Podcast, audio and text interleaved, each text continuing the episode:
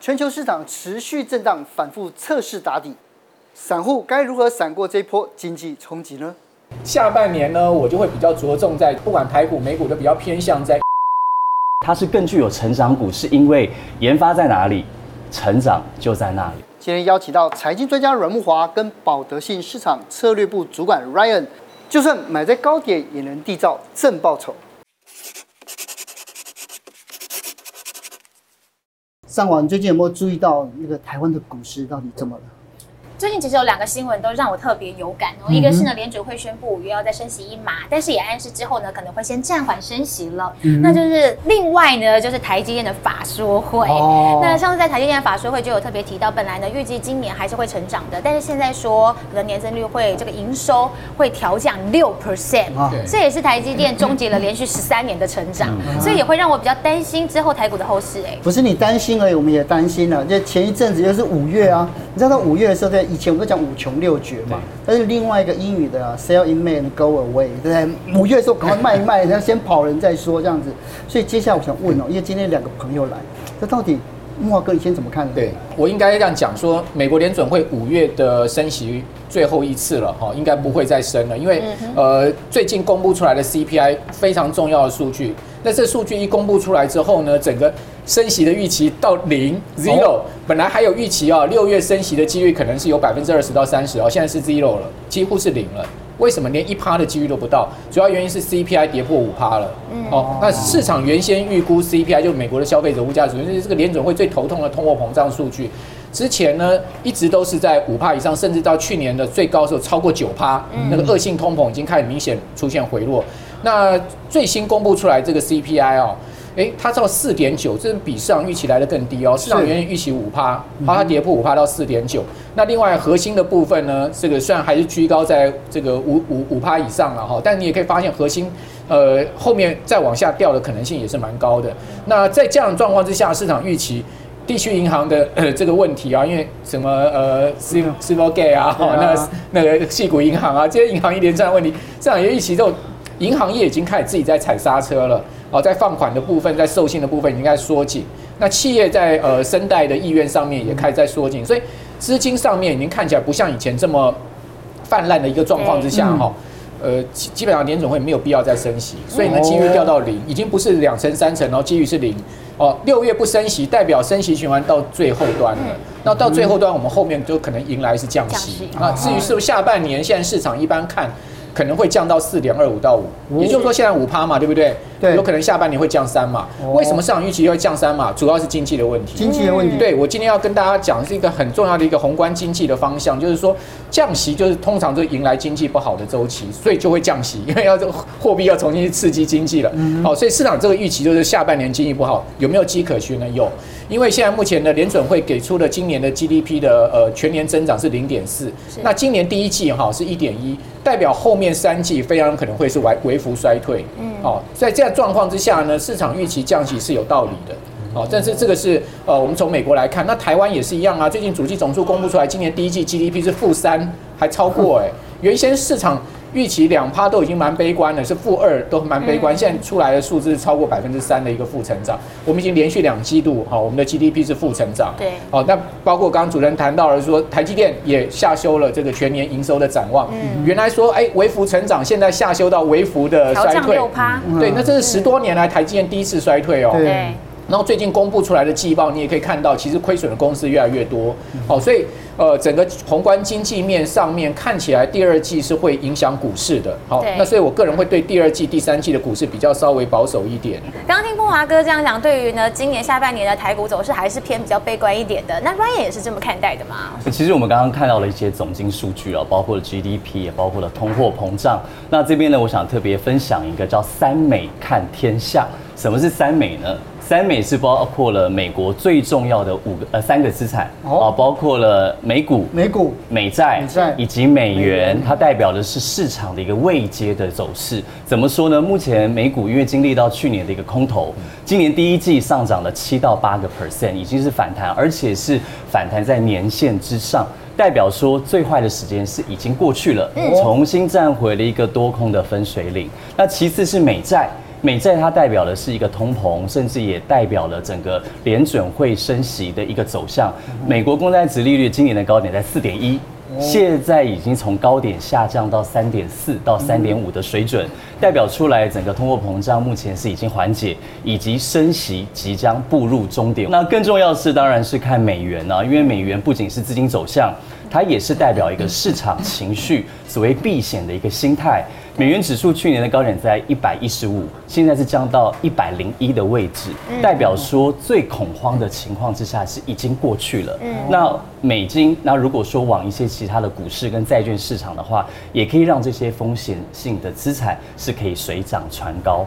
不过我这边想要特别分享两个非经济的一个因呃指标啊，第一个是所谓的一个。呃，货币型基金的一个水位哦，那美国呢？目前美国的货币型基金的一个规模是来到了五兆美金，然后，是创下了历史新高。它代表的是过去这两年。整个投资的市场是极端的保守，对。但是如果我们从一个反向、反市场操作的心理来看的话，如果所谓的保守的资金、货币型基金可以往一些股市这样去走的话，它反而是可以带来后续上涨的动能。嗯。那另外一个我认为非常重要的一个指标，是一个非常呃知名的一个研究机构，他发现他从呃这一九五零年代统计到现在。美国标准五百指数，嗯，尤其他去看前一年，如果是空头的话，对，隔一年的第一季的表现就非常非常重要。尤其如果隔年的第一季它的低点并没有跌破前一年十二月份的低点的话，它就是一个看涨的讯号。嗯，举个例子来讲，今年第一季美国 S&P 五百是反弹的低点呢，是最低是三八零八点。那去年的十二月是三千七百八十三，等于是没有跌破，而且呢，目前是站稳。那在过去这七十年的统计来讲，这样当年度的正报酬几率是高达九十四点四 percent。而且年度的平均报酬率是十八点六趴哦，啊，那为什么呢？因为最主要就是因为股价永远走在基本面的前面，而且行情常常都在多空不明、半信半疑之间就会出现。是，如果在这样情况之下，因为如果说既然就是说，哎，这未来是还算乐观的嘛，那我哪一些产业是我们投资人值得注意的？我们可以保护不受这种景气的影响。刚刚哲英谈到这个问题啊，其实是一个大灾问哈，但是我试图从一些统计数据来跟各位做解答哈。各位可以看到，从二零零八年到二零二二年，就到去年哈，标准普尔五百指数哈，其实它每一年的平均报酬率大概都有在八趴以上。那至于说到底投资什么样的标的哈，它的绩效会最好？大家知道标准普尔五百指数它是很多分类指数所组成的一个大指数，它总共有五百家的美国最优秀的公司。好，那这这五百家里面，它分成十一大类。对，好，那各位可以看到那个十一大类哦，我们用那个颜色把它表现出来，你会发现从诶零八年到这个二零二二年，第一名跟最后一名的常常换人做，对不对？哈，我们常常讲说它不会连庄。我觉得长线投资人我们就要关注是什么呢？十一大类股常胜军是哪一些？各位可以看到我这张表上面告诉大家，常胜军就四类股。对，这个呃零八年到二零二二年表现最好的呢就是。Information Technology，大家都知道，呃，巴菲特买最多的就是苹果嘛，对不对？二零一六年的时候，巴菲特哈，当时第一次揭露说他买苹果的时候，那时候他的整个扑克夏买进才十亿美金。你知道到最新扑克夏股东会，他的苹果占他整个投资组合已经达到百分之四十六。哦，然后呢，他的总投资苹果的金额到一千五百一十亿美金，从十亿涨到一千多。对，等于说他在这么多年下来，二零一六年到现在，他的这个报酬哈，持续买进之外，他的报酬也是大幅上升，使得他的这个整个规模变得很大。一千五百一十亿是呃，扑克下超过四成的一个持股规模。好，所以巴菲特是重压苹果，而且他要讲说他要不断的买进苹果，苹果股价也的确蛮争气的。最近哈，因为财报还不错哈，这个来到九个月的高点。那巴菲特也很高兴，说他要继续买进，你知道吗？这一档平这一档股票在呃标准普尔五百指数在哪一个分类值？就在 Information Technology。嗯，所以你可以看到，的零八年到二零二二年哦，这个 IT 类这个指数哈，就是表现最好，平均报酬率每一年超过十三趴哦。那我们刚刚讲标普是不是大概八趴多一点哈？但是它到十三趴。还有呢，我很喜欢的三类值，也就是说呢，在这十一分类值里面，它基本上它都是常年常胜军，不会起伏太大，就是。必须消费、非必须消费，还有医保类股。对，healthcare。然后你可以看到上面的那个非必须消费跟第二个的必须消费呢，也有十一趴跟接近十趴。对。那其他的是不是就相对像什么 financial 那些就没有那么好了，对不对？所以我会我会觉得说呢，其实大家要投资美股就很简单，你就掌握这四类股就好了，其他你就不太需要去看哦，除非你是那种跟海搏斗那种人的个性，你可以去买那能源股啊，去搏一下。但那个记得那是比较机会财。那我们在一般投资上，我们讲定时定额布局啊，我们不要讲时间财。好，我都会建议大家分批布布局好的 ETF 基金。好，我们其实用这种定时定额的方式去掌握这四类指数就可以了。嗯，对。那 Ryan 你的看法呢？你跟慕驊哥一样吗？对，因为其实大家都想说，在碰到有没有哪一个产业比较不受到景气循环的影响？啊、一般大家都会想到就是所谓的民生必需品。对。啊，因为就算景气不好，我总是要，还是要吃奶粉，我还是要呃买鸡蛋吧，然后喝饮料。那其实甚至你就算景气不好，就算你没钱，你生病了，你总是要去看病。好、哦，所以其实医疗产业它就是具备所谓民生必需品，或者是我们说它具备了刚性需求。嗯，什么是刚需？就是你这个需求怎么打都打不破，而且这个需求呢，不管是对一般的民众、对企业、对药厂，甚至对政府来讲都是如此。我举个例子来讲，我们知道说，一般我们在呃，如果是面对所谓的糖尿病的话，我可能要打胰岛素，对，好像我们家的长辈他可能要照三餐。都要施打胰岛素，对但是打胰岛素呢，其实是非常不舒服的，因为你必须要扎针。对。那扎针的话，而且照三餐，其实是一个非常不舒服的体验。嗯。但是因为医疗的一个进步，你在打胰岛素的时候，现在出现了有速效，就是很快可以发生效果，或者是它可以持续比较长的时间，可以减少你施打的次数。对。也就是说，我可以跟这样的疾病不仅是和平共存，而且是保养，甚至呢。可以让整个体验表现得更好，对，所以我想这就是一个比较不受景气循环的一个产业。是，那同样回到了如果我们一般投资的领域啊，其实，在一般十一大产业里面，其实医疗产业的投资它的 CP 值其实是很高的啊。其实，在过去这三十年以来，医疗产业的年化报酬率是高达了十一点七个 percent，哦，仅次于科技类股的十二点五。但是如果我们进一步去看所谓的波动跟风险来看的话，其实医疗产业的波动度只有十四趴，但是呢，科技类股反而是高达了二十一 percent。对，所以说我们为什么讲医疗产业它是一个 CP 值比较高，它可以承担相对比较低的波动，但是它可以创造出来其实跟科技类股。不相上下的一个表现。嗯，是其实，在前一阵子可以看到，在台股里头啊，这个药局类股也是表现的非常的亮眼。像是可以看到大树从之前大概前一阵子两百六涨到四百三十四，然后像信医也是涨了大概将近七 percent 左右。所以在前一阵子的确可以看到这些医药类股的确是挺夯的，对不对？对啊，所以我就称之为台股今年的行情有两个啊，就是说靠嘴巴的，就是吃饭跟吃药行情。太可怕了！想看嘛，人不能不吃饭嘛，对不对？人也不可能不吃药。就是说，呃，即使你保健的再好，你到中老年的时候，你可能还是需要说，呃，一些慢性病啊，哈，要定期服药。嗯。好，所以今年台股很走生活面，哈，很走这个内需题材，就是吃饭。你看到王品股价 大涨，从年初一百六涨到三百五，涨超过一倍哦。金华饭店的股价呢，从年初到最高点，哈，三百突破三百多块，将近三百四哈，它也涨了这个。超过二十趴，事实上，金华饭店的股价虽然涨得比没有像王品这么夸张，但是它基本上它也打败了这个大盘的指数，大盘今年涨十趴，哦，贵买指涨十八趴，哦，金华饭店的涨幅也超过大盘，所以你会发现，哎，其实这些呃所谓的吃饭概念股表现都很好，哦，瓦城哦，这个公布第一季的季报，一季就已经赚了四块半的 EPS，股价也应声往上走，嗯，哦，那另外你可以发现，所谓吃药股是什么？吃药股因为台股现在盘面上面的生技医疗族群哦，过去大家就讲说，哎，生技医疗台股好像比较投机，对不对？但现在其实也没有那么投机了，因为 EPS 有出来了。那呃，生技医疗族群也台股也是造元产业了，比如说像宝瑞哦，它股价可以飙上八百啊，对不对？哈，你会发现，哎，这些做所谓委外代工制药，有点像。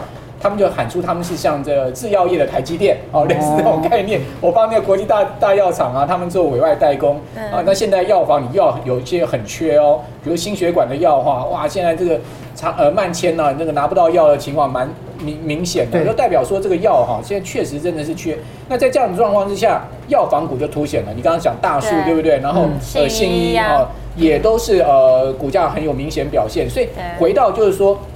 我们如果认为下半年的经济情况没有预期中这么好的话，那大家想想看，经济情况不好，我们还是要生活，是不是回到内需消费？是不是回到生活面？所以我今天提供一个美林时钟给大家参考。美林时钟，对，这个美林时钟就是它综合了很多年哈，整个股市循环，它搭配了所谓的通货膨胀上升、通货膨胀下降，跟经济成长。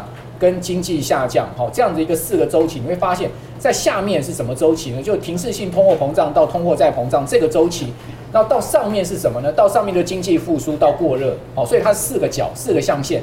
那我们现在，我个人觉得我们现在正好要进入到下面这个四两个象限，才正要下来而已。对，就我们会 下半年会进入到停呃，可能停滞性通货膨胀到通货再膨胀到明年这样的一个阶段，你会发现核心资产是什么？Pharmaceutical and consumer stable 是什么意思呢？就是呃，这个医疗类股跟必须消费，所以就回到我刚刚所讲的，美国也是走这个循环，医疗类股必须消费，它把它放在核心的资产里面。那我觉得台股今年领先美股开始走这个概念也是对的哦，所以下半年呢，我就会比较着重在资产配置上哈，股债配置以外呢，我就会着重在股市上面，我就比较偏向，不管台股美股都比较偏向在医保啊，在必须消费上面。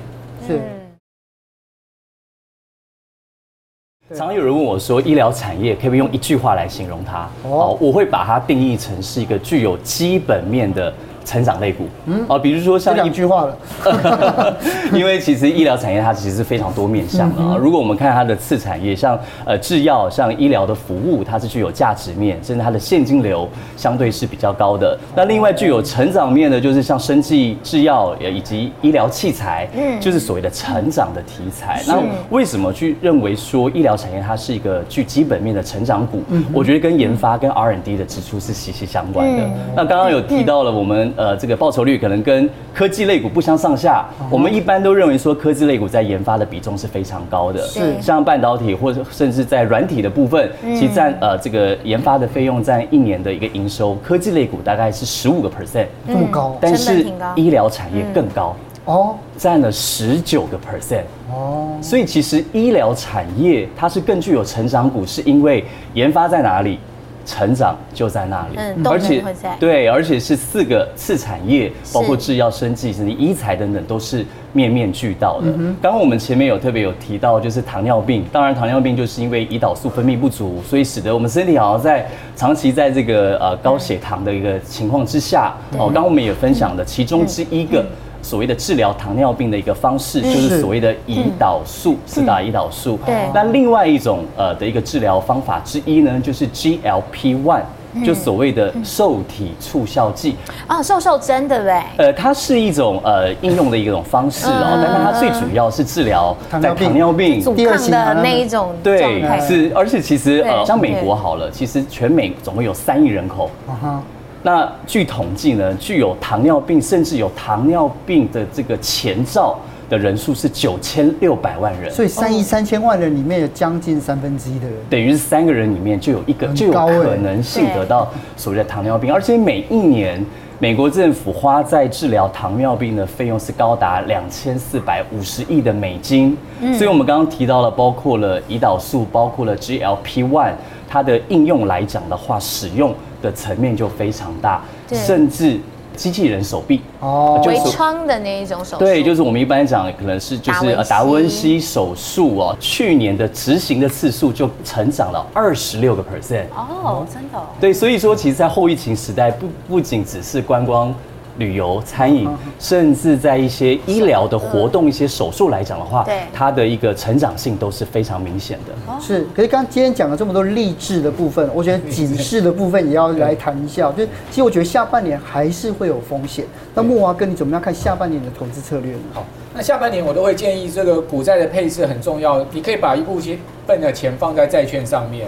好，那我觉得债券的比重呢，不要低于五成。嗯，那股市呢，换言之呢，也不要超过五十 percent 你的资金。嗯，好，那股票放在什么地方呢？股票你可以放在一些呃好的基金上面哈，比如我们刚刚讲说这个呃医疗相关的基金，比如说。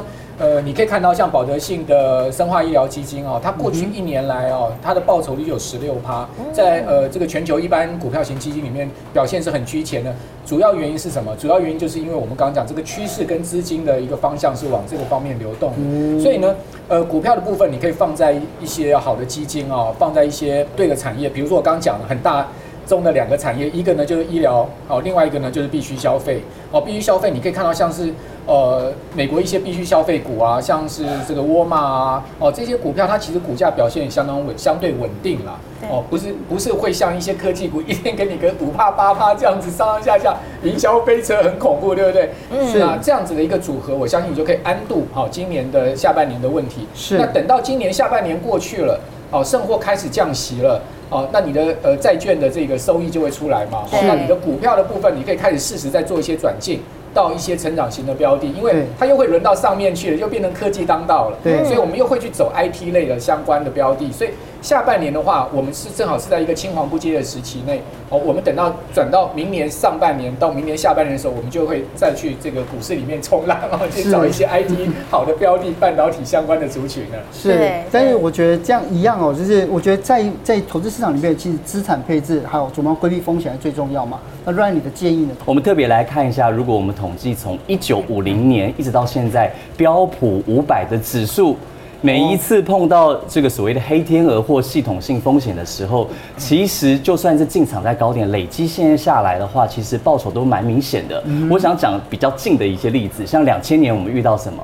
遇到了那个 dot-com bubble，对对，网络泡泡沫危机。对，然后二零零七年呢是金融海啸。如果我们运气不太好，在二两千年网络泡沫跟金融海啸，二零零七年的高点进场的话，累积到现在十年二十年的时间，长期累积的报酬到现在来讲的话，分别是三百六十五个 percent 跟两百六十三个 percent。那时候如果你念大学进场，你现在就买地保了，对不对？所以如果说我们再把时间拉得近一点，从两二零二零年的二月，新冠疫情这三年的时间，对，如果三年前的二月我们在高点进场，虽然会经历到市场的波动，到现在呢，我们还是累积到二十六个 percent，二十六个 percent，三年的 percent 还是 三年还是二十六个 percent，跌去年跌下来。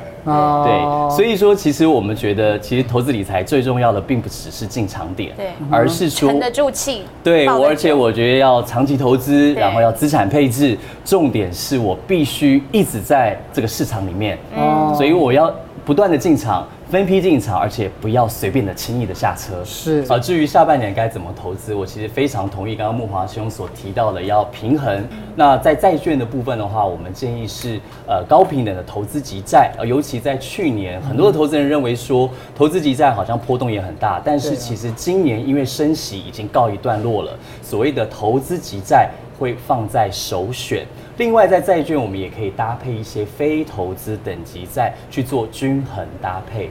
那至于在股市的部分，除了刚刚提到的台股之外，我认为整个医疗产业它是具有四大产业，而且它也不会受到整个景气循环的影响。更重要的是，医疗产业它具备了成长跟价值的题材，所以我们认为说，如果你不知道该怎么选股的话，不妨就选择。啊，医疗生化的基金啊，尤其我想老王呃卖瓜一下啊，我们的这个保德信的医疗生化基金啊，目前的规模是破百亿，而且在国内的生医的基金来讲的话，它是规模是第一大。那我想透过啊医疗生化的布局，不仅可以掌握下半年的机会，同时啊也可以一手掌握四大。医疗的产业的机会哦，所以真的是一直在在市场里面了。对啊，今天谢谢木华哥。重重点是要增加赚钱的能力，才有钱不断的投资。是，谢谢，谢谢，谢谢。